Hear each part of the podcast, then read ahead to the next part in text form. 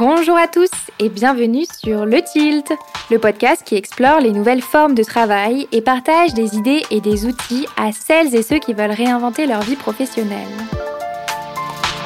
Je suis Léa Audrin, coach et formatrice en transition de carrière et mon but est de vous aider à déclencher votre tilt et naviguer entre les différentes phases de votre vie pro pour vous y épanouir pleinement. Un tilt, c'est une prise de conscience, un déclic grâce auquel un nouveau monde des possibles professionnels s'ouvre. Je vous partage des épisodes solo ou des interviews, au sein desquels je décortique des sujets autour de trois thématiques clés. La transition professionnelle, la carrière et le futur du travail. Vous pouvez également me suivre sur Instagram, at sur LinkedIn et bien sûr rejoindre ma newsletter pour accéder à davantage de contenu concret pour impulser du changement dans votre vie pro et découvrir mes offres d'accompagnement. Pour ce faire, cliquez sur le lien en description de l'épisode. Je vous laisse avec ma conversation du jour. Aujourd'hui, je vous retrouve pour une interview sur le sujet de la late reconversion. Et c'est le cas de mon invitée Sylvie Desrues qui s'est reconvertie à 59 ans. La reconversion tardive, c'est un sujet que je trouve important car j'entends régulièrement des personnes qui me disent qu'il est trop tard pour se reconvertir, et également parce qu'en France, on sait que l'employabilité des profils dits seniors, même si je n'aime pas vraiment ce terme, est parfois complexe. Trop tard par rapport à qui? Trop tard par rapport à quoi? Est-ce qu'il y a un âge pour trouver le sens dans son travail? Sylvie, elle, travaillait dans la fonction publique depuis plus de 30 ans et s'est reconvertie il y a un an en tant que correctrice-relectrice indépendante. C'est suite au confinement de 2020, puis son aventure sur le chemin de Compostelle et un carnet retrouvé, qu'elle décide finalement d'emprunter le chemin professionnel de la liberté et de la passion. J'ai beaucoup apprécié échanger avec Sylvie sur son parcours, sur l'évidence de son changement de métier, et je lui ai posé de nombreuses questions. Quel a été son tilt pour quitter la fonction publique et la sécurité du salariat? Combien de temps a-t-elle mis pour vivre de sa nouvelle activité?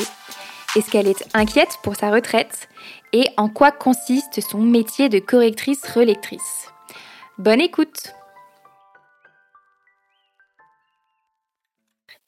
Bonjour Sylvie. Bonjour Léa. Bienvenue sur le Tilt. Merci beaucoup. Merci d'avoir accepté mon invitation. Sylvie, je suis ravie de te recevoir à mon micro. Ensemble, on va parler de late reconversion, de reconversion euh, sur le tard de la carrière.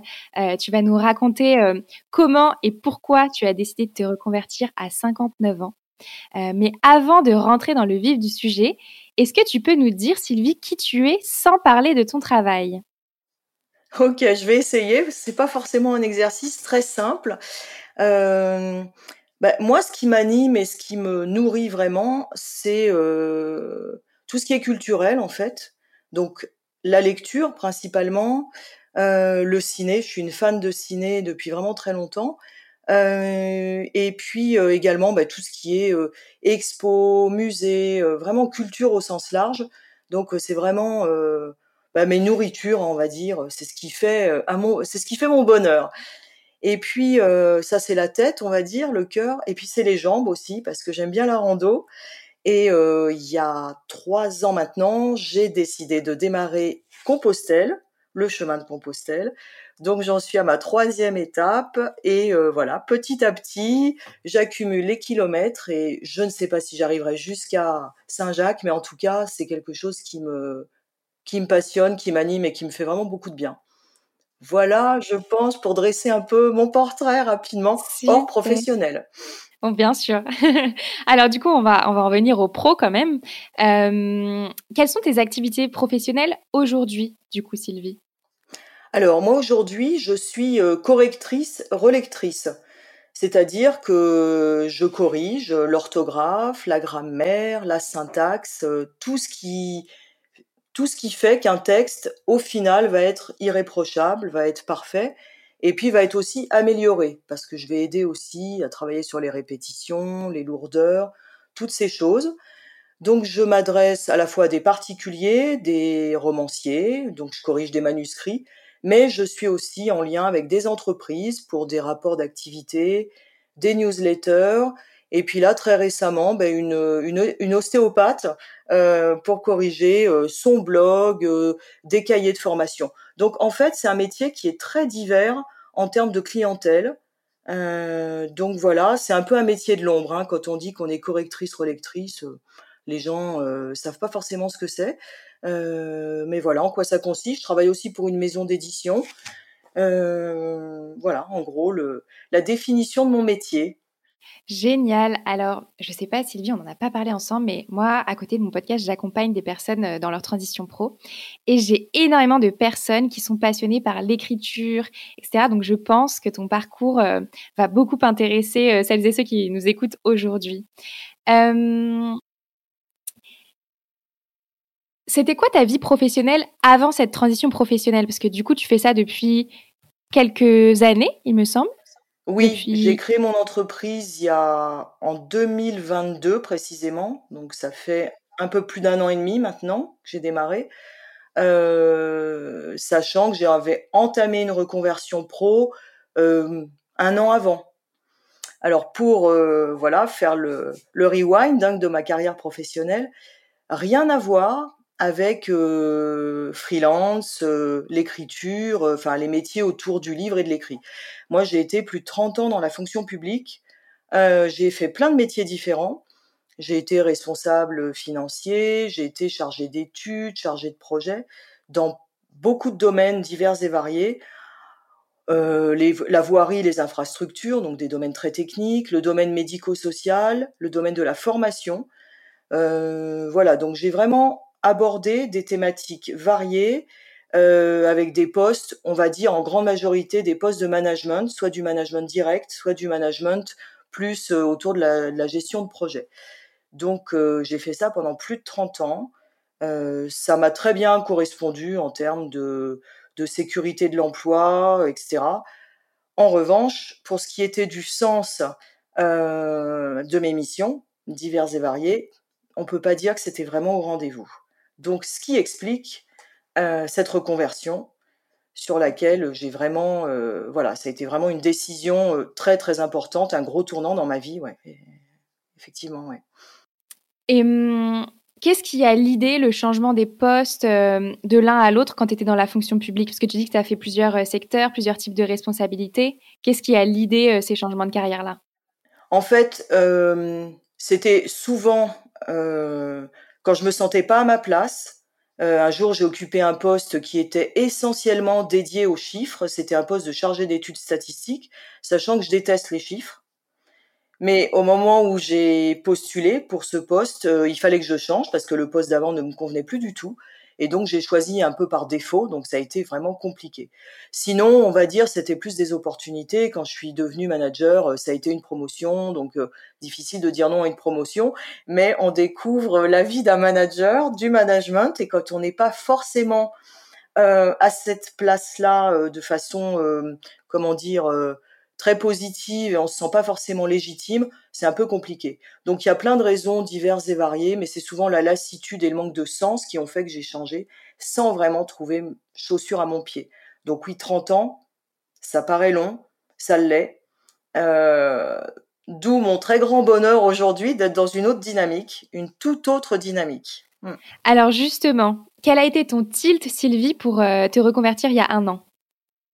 Alors, mon kiff, curieusement, euh, en 2020, on a tous été confinés suite au Covid, on est passé en télétravail. Et là, du jour au lendemain, je suis retrouvée chez moi, plus de transport en commun, euh, plus de réunions euh, qui ne servaient à rien, et j'étais très bien.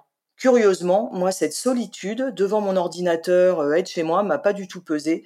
J'ai eu un espèce de waouh, de respiration, d'apaisement, et je me suis dit, c'est le moment c'est le moment de trouver quelque chose. Bon, j'avais pas forcément une idée très définie, mais je me suis dit la, disponibilité, parce que quand on, est fonctionnaire, on peut se mettre en disponibilité. Donc j'ai posé un an de dispo en me disant je vois, c'est une parenthèse, je m'offre ça et je réfléchis. Euh, voilà, je vais, il faut que je fasse autre chose. Donc ça a été euh, ce départ en disponibilité. Au début, on va dire, j'ai profité de mon temps libre, euh, j'ai fait un bout de Compostelle, euh, donc des choses super agréables, profiter de mes amis, de ma famille, voilà. Et puis, euh, bah, rapidement, euh, moi j'aime bien me sentir utile. Je me suis dit, il faut que je fasse quelque chose de mes journées. Et j'ai retrouvé un cahier sur lequel j'avais noté au fil des années différentes idées de reconversion. Donc c'était très très divers. Ça passait de ouvrir un salon de thé, vendre des fromages, être guide interprète, faire de la reliure et correctrice, relectrice. Et là, je tombe en arrêt devant ça. Et je me dis, mais oui, c'est un métier où je vais être, euh, c'est de la prestation de service, je vais être chez moi, je peux être nomade, euh, je suis pas obligée de rester à Lyon, je peux travailler d'où je veux. Et puis, euh, donc, je cherche, je cherche une formation, je trouve quelque chose qui me correspond en termes de budget, de contenu de formation, euh, et donc je me lance. Donc je m'inscris à cette formation en ligne. Euh, et voilà comment, euh, voilà comment mon, mon kiff a démarré. C'est vraiment mon petit cahier avec mes idées et d'un coup arrêter sur ce métier parce que ouais, je sais, je, sais pas exactement comment l'expliquer, mais ça a été une évidence, une mmh, évidence et concrétisé après avec cette formation qui m'a vraiment énormément plu. Voilà. À quel moment de ta vie ce cahier a émergé? Alors, ce cahier, il a émergé à la suite d'un bilan de compétences que j'ai fait. Euh, j'ai eu la chance de faire un bilan de compétences. Euh, au à un moment de justement de mon, ma carrière, mon poste de chargé d'études statistiques où ça n'allait pas du tout, et j'ai sollicité un bilan de compétences qui m'a été accordé. Et là, ça m'a permis vraiment de faire vraiment un point sur euh, mes compétences, le fait que en fait j'en avais beaucoup, alors je pensais que voilà j'allais rester toute ma vie au même endroit. Ça m'a vraiment conforté dans le fait que on sait faire plein de choses dont on n'a pas forcément conscience, on accumule beaucoup d'expérience et euh, c'est quelque chose sur lequel on peut rebondir un jour. La preuve, ce bilan, je l'ai fait il y a quand même, je sais plus combien d'années, mais un certain nombre d'années. Et eh ben ça m'a aidé et ce cahier, j'ai commencé à le tenir à ce moment-là. J'étais partie dans une idée de toujours de fonctionnaire dans le domaine de la culture. J'y suis jamais arrivée. Euh, et puis petit à petit, voilà, ce cahier, euh, le salon de thé, ça m'a occupé un long moment. Puis il y avait trop d'investissements financiers à mettre en jeu, donc c'était pas pour moi. Euh, et puis ben voilà, correctrice, relectrice. C'est génial. Je trouve ça fascinant de voir que en fait il y avait déjà des réponses sur le chemin et qu'elles se sont activées ben, quand c'était le bon moment pour toi, quoi. C'est ça qui est dingue. Tout à fait. Et tu as dit le mot chemin. le chemin de Compostelle, il n'a pas été quelque chose d'anodin. Euh, ça m'a aussi, parce que je marche toute seule, hein, donc ça m'a aussi apporté une confiance en moi, euh, une zénitude, un calme, une sérénité, et je pense que ça m'a aussi aidé euh, à faire ce choix de me dire allez, c'est maintenant, euh, t'y vas quoi. C'est même pas tu tu tu sautes en parachute, c'est même pas ça, c'est euh, quelque chose qui m'appelle et j'y vais quoi. C'est incroyable. Et hum, tout à l'heure, quand tu nous as dit euh, en introduction de l'épisode que tu avais euh, commencé Compostelle euh, à peu près au même moment, je me suis demandé, est-ce que toi, tu vois le lien entre justement ce cheminement que tu fais sur le chemin, mais aussi intérieur, et cette, cette autorisation, entre guillemets, que tu t'es donnée à changer de voie Oui, c'est tout à fait ça. Compostelle, ça a été ben, je savais que je voulais le faire seul parce que voilà, c'était une envie de marcher, d'être toute seule, d'avoir mon rythme, de m'arrêter comme je voulais. Et ça m'a vraiment, tout au long de ces, de ces jours, euh, vraiment, je pense, apporté une confiance en moi et un immense bonheur d'être toute seule. Et c'est lié, c'est lié, euh, se lancer en comme ça en freelance dans un métier qu'on connaît pas. Euh, je savais que j'aurais pas de collègues, j'aurais pas de chef. Et ça, mais waouh, c'est la bouffée d'oxygène. Euh, c'est ça, c'est de l'oxygène, c'est une inspiration. C'est très fort, hein, très fort. C'est vraiment un élan euh, qui m'a accompagné, que j'ai senti, et un élan, une impulsion. C'est super. Et du coup, tout à l'heure, tu nous disais que du coup, une fois que tu avais retrouvé ce carnet, que tu avais trouvé l'idée et que tu as eu vraiment cet élan, tu t'es formé. Ça a été quoi le processus pour trouver ta formation? Quelle formation tu as fait et comment ça s'est passé? Alors, euh, moi, il faut savoir que étant fonctionnaire, même en disponibilité, j'ai jamais cotisé au chômage, donc je n'ai aucune aide de Pôle emploi. pour une formation ou il y a une aide à la création d'entreprise, des choses comme ça. Moi, je peux pas en bénéficier. Donc, j'ai cherché une formation qui correspondait à mon budget et j'ai trouvé donc cette formation. Il y avait des bons avis. le programme de formation semblait sérieux et donc j'ai suivi ça pendant huit mois. C'était génial parce qu'on avait beaucoup de, de devoirs qui étaient corrigés vraiment de façon individuelle, personnalisée. Donc ça, super. En parallèle, euh, j'avais beaucoup vu de choses sur le certificat Voltaire, donc des professionnels qui, des professionnels de l'écrit d'ailleurs, pas simplement des correcteurs, qui avaient ce certificat Voltaire. Donc je me suis préparée aussi en ligne à ce certificat pendant plusieurs mois, ce qui m'a étonnée parce que je pensais être très bonne en orthographe. Euh, j'ai vite compris que le niveau qui était exigé, il était difficile, donc j'ai fait plein de devoirs sur table, enfin comme une, une écolière, mais j'ai adoré ça. Donc j'ai passé le certificat que j'ai eu avec un bon niveau, niveau expert, euh, voilà. Ça m'a permis pour moi d'être crédible euh, par rapport à oui aux, prospects, aux futurs clients. C'est pas une fin en soi parce qu'on peut être très bon en orthographe, mais on n'est pas correcteur pour autant. En revanche, ça permet de gagner du temps parce qu'on repère plus vite les fautes les plus classiques en français, donc c'est vraiment, euh, ça facilite les choses et puis ça donne une notoriété, une crédibilité. Ouais. Donc ça, c'était l'aspect formation. Euh, après, ben, bien sûr, il y a eu, il y a eu, enfin après, en même temps, hein, euh, les démarches administratives pour créer ma micro-entreprise.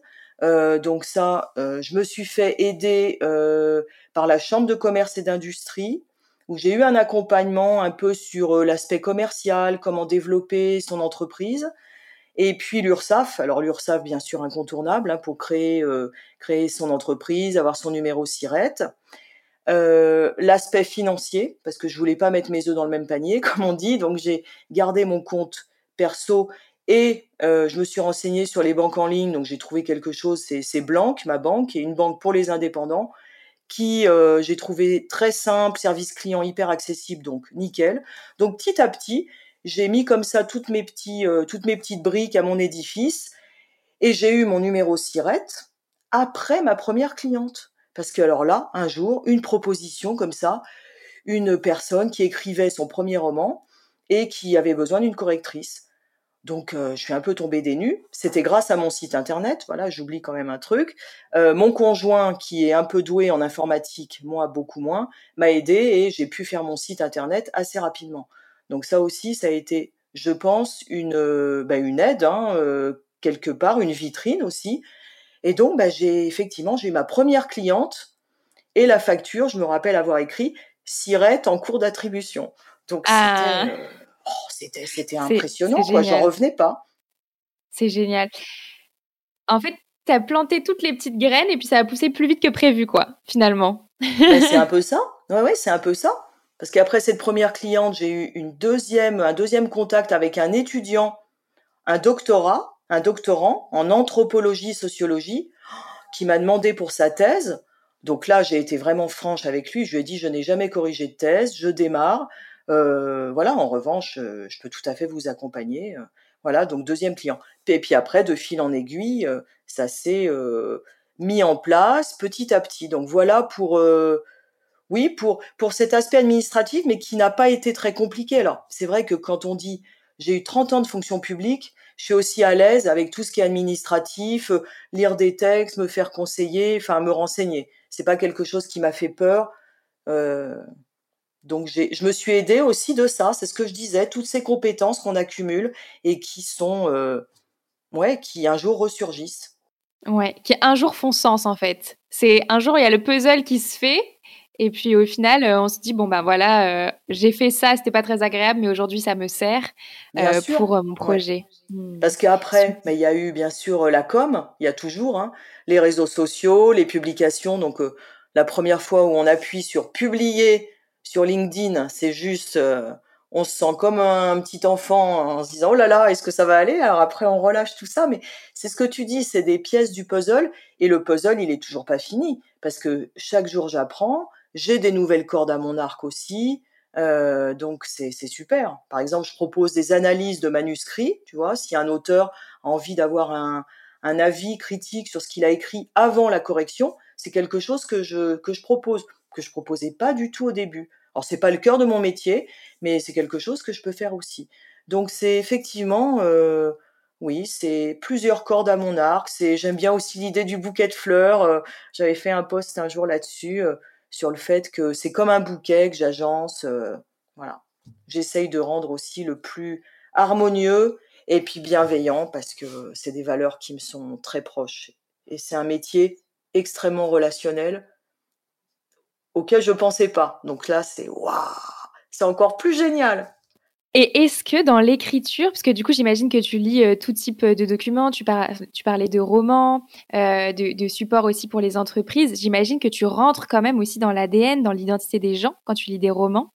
Euh, est-ce que tu peux nous parler un petit peu de ton quotidien professionnel? Qu'est-ce que tu fais? Comment est-ce que ça t'impacte, toi, en tant que personne? Oui, tout à fait. Alors, les textes vont être effectivement euh, très variés parce qu'un rapport d'activité d'une entreprise, on va dire, ça va être quand même assez euh, froid, euh, précis. Donc, c'est certaines compétences qu'il va falloir mettre en jeu.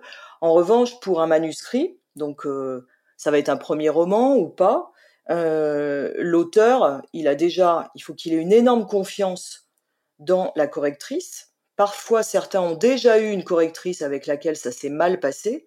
Et là, moi, j'ai toujours un entretien téléphonique. Je reçois un texte, mais je demande un entretien téléphonique pour bien comprendre, voilà, comment ça s'est passé avant, s'il y a eu ou pas déjà un professionnel, pour euh, m'adapter et surtout, surtout donner confiance. Euh, parce que ben, confier son texte, on se dit, bah, si ça se trouve, euh, la correctrice va tout changer. Donc ça, ça m'a été dit. Euh, on m'a aussi dit, oh ben la correctrice que j'ai eue, elle a tout passé à l'eau de javel. Donc euh, l'image est hyper forte. Donc moi, c'est pas ça du tout. Moi, ma façon de travailler, c'est, et puis c'est le travail d'un correcteur, on doit douter et on doit être humble. Toujours l'humilité devant l'auteur. Si un auteur, son style, c'est un style parlé, c'est pas forcément un style littéraire, mais c'est le récit qui est comme ça, je vais surtout pas euh, ajouter euh, des formulations pour que la phrase soit bien belle, etc. Non, il faut que je respecte le style de l'auteur. C'est ce qui est le plus difficile. Vraiment, c'est un boulot d'humilité, de doute euh, constant. Alors ensuite, il y a l'émotion par rapport à un texte. c'est vrai, je vais donner un tout petit exemple. Là, ma dernière correction, c'est un auteur qui raconte son enfance en Algérie, qui a eu beaucoup de souffrances, beaucoup de difficultés, il savait pas tellement pourquoi il était si différent des autres. Et au fur et à mesure de son évolution et du fait qu'il est devenu adulte, il a un jour un, lu un livre et il a compris qu'il était hypersensible. Et ça, ça m'a touché, voilà, parce que à titre perso, c'est quelque chose qui me parle. Et voilà, ça m'a ému. Donc on est parfois devant des textes, oui, où on découvre des choses, comme quand on lit un livre à titre personnel, hein, un livre qui va émouvoir au plus haut point, euh, qu'on n'oubliera jamais. Euh, voilà, il y a ça et puis il y a aussi euh, bah, la satisfaction de me dire euh, quand j'ai soit un retour téléphonique ou un retour par mail du client, de l'auteur qui dit oh là là, mais si vous saviez comme ça m'a été bénéfique, comme j'ai pris confiance en moi, comme vous m'avez aidé, je pensais pas que c'était à ce point-là. Donc ça, ça fait chaud au cœur. C'est les signes de reconnaissance. Moi, j'en ai reçu très très peu au long de mes 30 ans de carrière de fonctionnaire. Euh, et ça, c'est quelque chose que maintenant j'ai avec mon activité de correctrice et je sais que je suis à la bonne place, je suis centrée et que c'est que du bonheur en fait. C'est beaucoup de bonheur. Il n'y a pas que du bonheur. Hein. Euh, la vie d'un entrepreneur, d'un freelance, c'est pas que du bonheur, mais c'est mmh quand même euh, énorme, énorme. Mmh, c'est super. Et est-ce que sur ce chemin, ton entourage t'a soutenu? Ah oui, bah mon entourage, moi mes filles sont grandes, hein, je me suis reconvertie, j'ai 59 ans aujourd'hui, je me suis reconvertie il y a deux ans. Euh, je pense que mon entourage a été étonné, me connaissant avec... Euh, c'est vrai, on a une image 30 ans, fonctionnaire, on est sur des rails, on n'en bouge pas jusqu'à la retraite. Euh, quand j'ai annoncé mon projet, tout le monde a été mais ravi et m'a dit ouais c'est super, euh, je te vois trop faire ça, euh, voilà. Donc ouais, ouais, beaucoup de soutien, de compréhension, et puis euh, ouais, de fierté quoi. Mes filles, elles sont super fières de leur maman quoi. Et ouais, je suis contente de transmettre ça aussi. une femme, 57 ans, allez, on y va quoi. Mmh. C'est pas rien. Mais alors ça, tu mets le doigt sur un sujet qui est extrêmement important c'est le fait que les femmes après un certain âge deviennent moins employables. Est-ce que toi, ça a fait partie de ta réflexion? Alors, ça n'en a pas fait partie parce que le dernier poste que j'ai occupé quand j'étais encore fonctionnaire, j'ai été recrutée, je crois que j'avais 55 ans à l'époque, j'y croyais pas. Je pense que c'est une, une souplesse, une intelligence peut-être dans le monde, dans le service public, d'employer, grâce à l'expérience, euh, des gens de cet âge-là. Euh, je connais pas le privé, j'ai jamais bossé dans le privé. Je sais, oui, que c'est effectivement, euh, on est complètement, euh, on est mis sur une voie de garage. moi, j'ai pas pensé à mon âge, j'y pense toujours pas. J'ai jamais mon âge dans ma tête. J'ai 10 ou 15 ans de moins. Donc, l'âge n'a pas été une problématique, ça a plus été. mais en fait, il n'y a pas eu de problématique, quoi. Ça a été, j'y vais, quoi. Mmh.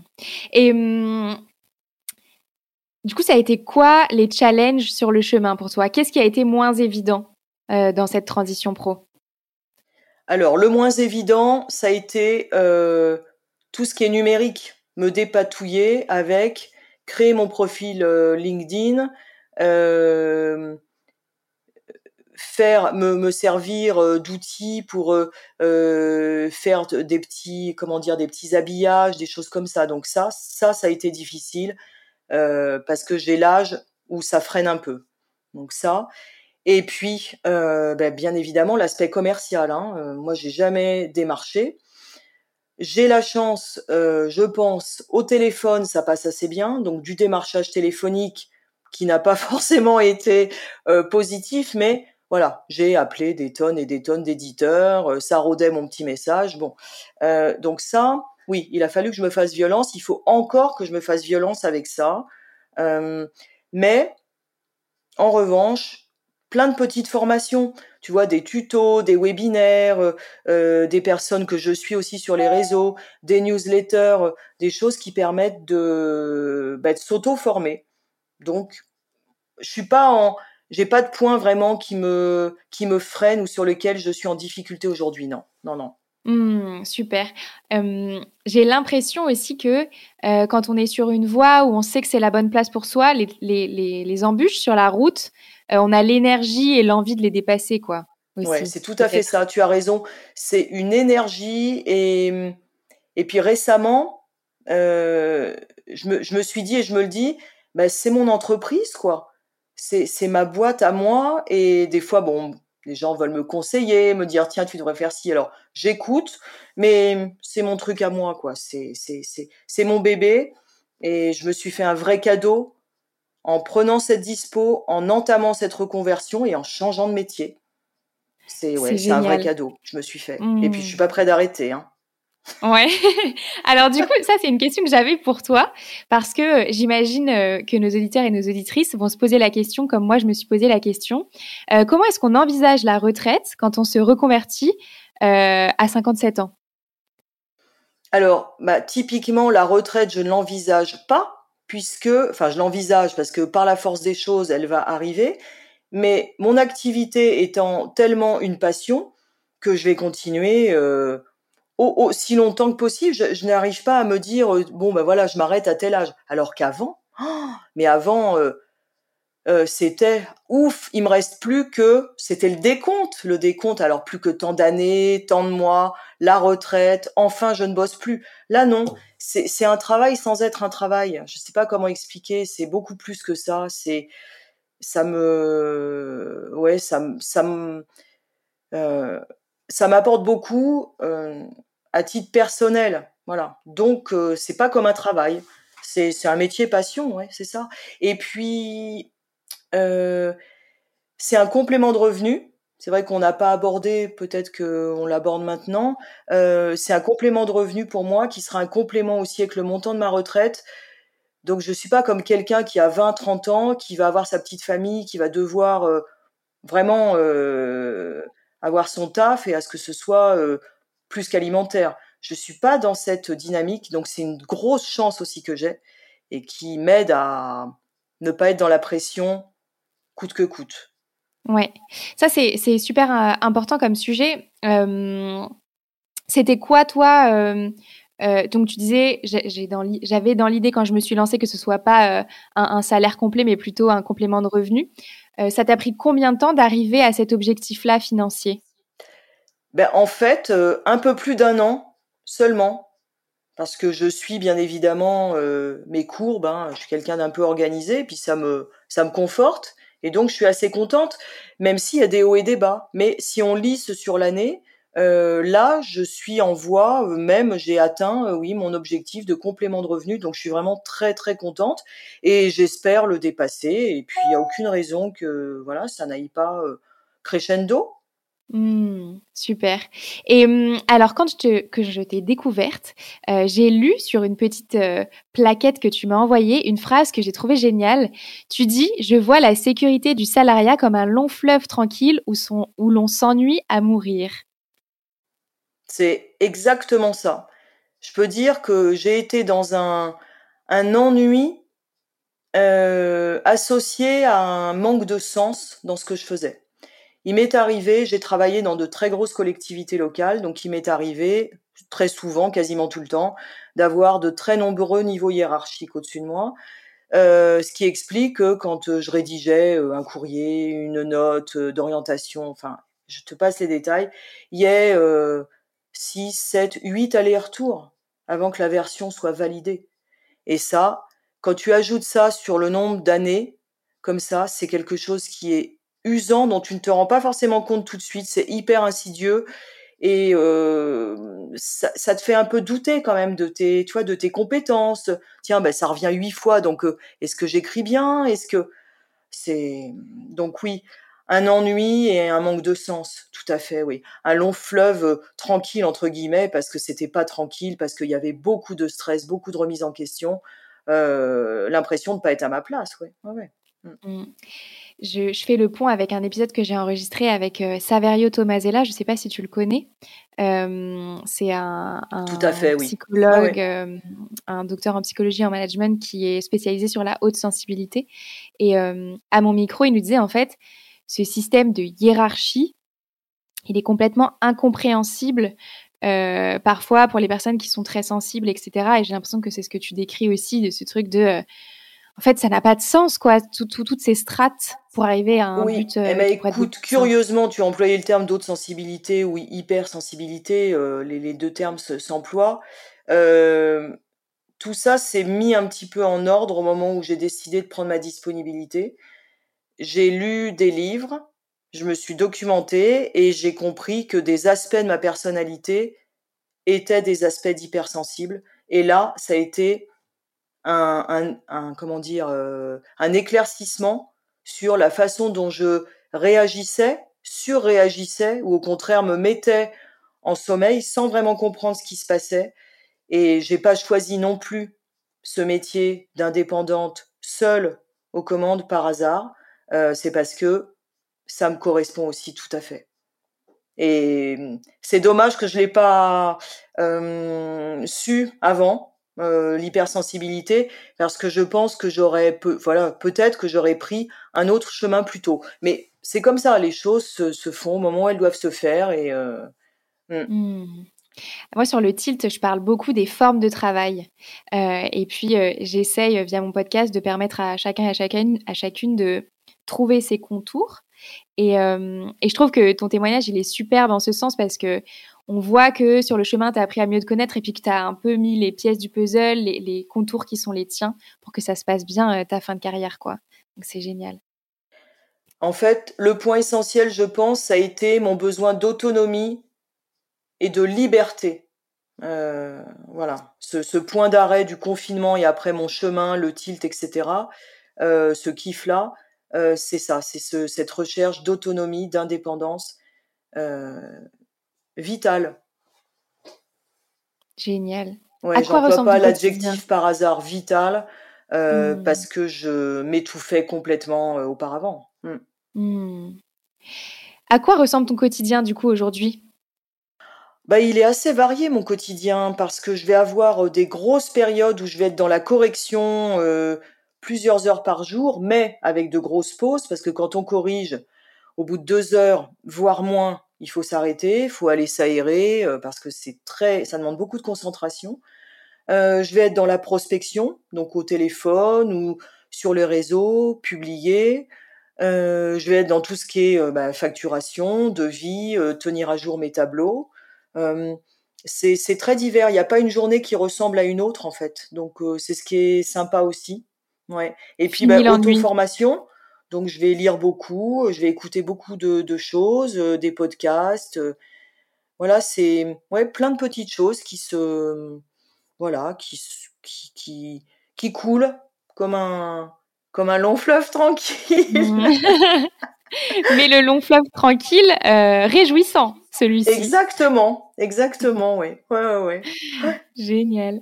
Et hum, c'est quoi les spécificités d'une late reconversion, d'une late reconversion selon toi? Les spécificités d'une late reconversion, euh, ben, en termes humains, tu veux dire?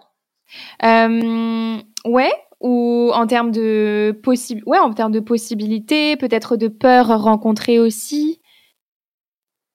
Bah, je pense que oui euh, ça peut être un, mélange de choses où on se dit bah c'est plus de mon âge euh, pourquoi tout ça euh, tu vas galérer à quoi bon reste à ta place. C'est toutes ces choses là oui ah oui le truc essentiel. Le syndrome de l'imposteur. Alors ça oui, ça je l'ai eu au début. Euh, c'est un peu normal, hein, parce que on, fait une formation, on suit une formation, on a une attestation, on a le certificat Voltaire, mais euh, on sait très bien qu'on débute dans le métier. Donc on se dit comment je vais être légitime, euh, est-ce que je suis vraiment à ma place? Donc ça, c'est quelque chose qu'il faut absolument travailler et jour après jour, bah, quand on a sa première expérience, une deuxième, on se dit, bah, ouais, je suis à la bonne place. Et puis moi, j'ai un truc. J'ai inventé un truc. Alors, c'est pas moi qui l'ai inventé. Je l'ai vu un jour sur un poste et je me suis dit, c'est trop bien. C'est le bocal des célébrations, le bocal de la reconnaissance. J'ai un bocal avec un couvercle et dans lequel je mets plein de petits papiers de post-it de couleur sur lequel j'inscris soit un truc à moi, soit le nom d'un client qui m'a fait confiance. Et donc, mon bocal, il est bien rempli. Et des fois, quand j'ai un petit coup de mou, parce que ça arrive, hop, j'ouvre mon petit couvercle, je pioche et je trouve un petit mot. Et ça me réjouit. Voilà, donc c'est mon petit bocal de la reconnaissance, de la gratitude aussi. La gratitude, c'est un mot, euh, je trouve, très puissant. Euh, la gratitude envers les personnes, celles qui m'ont envoyé des signes de reconnaissance, et puis la gratitude envers moi, de me dire, eh ben ouais, tu y es, quoi voilà, tu, tous les jours, tu, continues et chapeau, tu es fier de toi, tu as, monté ta boîte, et ben tu peux être fier. Mm. C'est super. J'ai deux dernières questions pour toi, Sylvie. Euh, ce serait quoi ton conseil ultime à quelqu'un qui aimerait se reconvertir vers ce métier de correctrice-relectrice Alors, je vais te dire le conseil ultime que j'ai d'ailleurs euh, donné à une euh, femme de mon âge qui a envie de se reconvertir, qui m'a contacté et avec laquelle on a échangé par téléphone. Je lui ai dit regardez toutes les compétences que vous avez accumulées et ayez confiance. Ça paraît bête, mais se vraiment se s'arrêter sur ce qu'on sait faire, tout ce qu'on a fait dans la vie, tous, les, hobbies, les loisirs, tout ça, s'arrêter et avec ce, paquet cadeau, on va dire, qu'on a en soi. c'est des choses positives. On peut se faire son petit bocal, hein, d'ailleurs, des compétences. et se dire, eh ben oui, j'ai confiance et ça va le faire. Mmh, génial. Ma dernière question pour toi, c'est ma question signature que je pose à tous mes invités. C'est si tu pouvais constituer ton board de rêve dans lequel tu convierais trois personnes, personnalités, entrepreneurs, qui te conseilleraient tout au long euh, de ta carrière de correctrice-relectrice indépendante, qui est-ce que tu mettrais dedans? Ah, J'aime bien cette question. Elle n'est pas forcément très simple parce que il y a, plein, de, plein de personnes inspirantes pour moi, mais euh, j'irais en un euh, ce serait Simone Veil, parce que euh, l'intelligence de cette femme, sa ténacité et son courage, euh, respect total et euh, une personne très inspirante pour moi, oui. En deux, parce que je suis fan de ciné, je l'ai dit au début, ça serait un acteur que je trouve engagé et droit dans ses bottes, ce serait Vincent Lindon, parce que j'aimerais bien, voilà, échanger et recevoir cette conviction, euh, cet engagement. Voilà, ça, ça, me plaît bien, ça me parle bien. Et en dernier, ça serait un petit euh, petite pirouette musicale. Ça serait Bob Marley, parce que quand on ah, écoute Bob Marley, on a le soleil qui rentre par la fenêtre, on a la chaleur euh, dans son cœur, et puis parce que des fois, quand ça va un peu moins bien, on écoute euh, Everything's Gonna Be Alright, tout va bien aller, tout va bien se passer, et voilà, ça peut être un mantra assez sympa, Bob Marley et, et son sourire. Génial. Alors ce board est incroyable. Simone Veil, Vincent Lindon et Bob Marley. Il est éclectique, mais il est hyper complet. c'est mon éclectisme à moi et puis c'est mes passions et voilà. Super. Génial. Est-ce qu'il y a une dernière chose que tu as envie de nous partager euh, sur ta transition pro, Sylvie? Juste euh, dire que j'adore euh, transmettre justement mon expérience, parler de mon expérience. Euh, J'avais pas conscience que ça pouvait inspirer d'autres personnes euh, et j'en suis ravie. Ça me fait vraiment chaud au cœur et je souhaite tout le meilleur à tous ceux qui hésitent peut-être et je leur dis mais allez-y. Au pire, qu'est-ce que vous risquez? Everything's gonna be alright. Génial. Magnifique conclusion, Sylvie. Je mettrai tous les liens pour te retrouver euh, dans la description du podcast, sur LinkedIn, ton site internet également. Et merci beaucoup pour ton témoignage lumineux et qui donne la pêche. Et, euh, et je te dis à bientôt. Merci beaucoup, Léa. Merci pour tout ça. Merci à toi. Très bonne journée. Au revoir. Au revoir. Merci beaucoup d'avoir écouté cet épisode du Tilt. J'espère qu'il vous aura inspiré et peut-être même aidé si vous aussi, vous avez envie de vous reconvertir et que vous pensez que votre âge peut être un frein. Et comme vous êtes encore là à m'écouter, c'est certainement que cet épisode vous a plu. Si c'est le cas, vous pouvez noter l'épisode et le podcast sur Apple Podcasts et Spotify. Mettre 5 étoiles et un commentaire, c'est le meilleur moyen de m'aider à faire rayonner le titre. Alors je vous en remercie d'avance et je vous dis à bientôt